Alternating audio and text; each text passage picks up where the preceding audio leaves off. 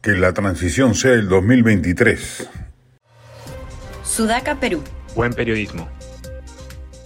El 52% de la población, según encuesta de Ipsos, prefiere elecciones el 2023 sin reformas políticas y el 40% en abril del 2024 con amplias reformas. El sentir ciudadano parece claro, que se vayan todos lo antes posible. Y harían bien el gobierno y el Congreso en tomar nota de ello. Quedan pocos días en la actual legislatura para aprobar una nueva reforma constitucional que adelante las elecciones ya no para abril del próximo año, sino para este.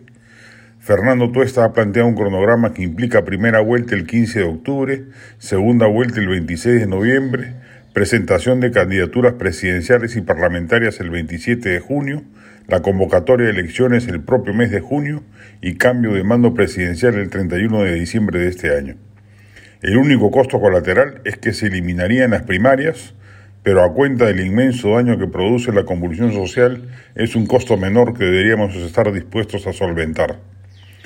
Como ya hemos planteado en esta columna en reiteradas ocasiones, es la mejor fórmula para temperar los ánimos caldeados, de satisfacer en parte la grita de que se vayan todos y de reemplazar la narrativa de la protesta por la política electoral y de paso de romper la tradición disfuncional de juramentar nuevos gobiernos a mitad de año. Esta iniciativa no va a surgir del Congreso. Allí inclusive muchos de los que votaron a favor de que se realicen las elecciones en abril de 2024 están dudando de si vuelven a dar su voto para ello calculan que la protesta social vaya amainando y se quieren quedar, aunque no lo crea, hasta el 2026.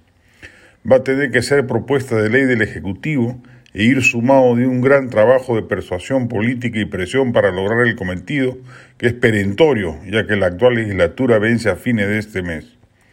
El Congreso tiene que romper la burbuja en la que suelen radicar los parlamentarios sin capacidad de percepción de la realidad política y social, amoldados por las gollerías de las que gozan y el relativo aislamiento de la calle, que solo se va a romper cuando se opte por renovación parcial del Parlamento y la constitución de distritos electorales múltiples.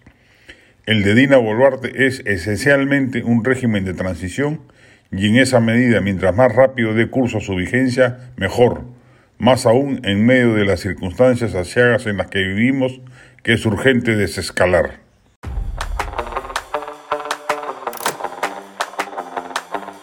Este podcast llegó gracias a AFE, operador logístico líder en el mercado peruano que brinda servicios de almacenaje, transporte de carga, courier y cómics. Los puedes ubicar en www.afe.pe.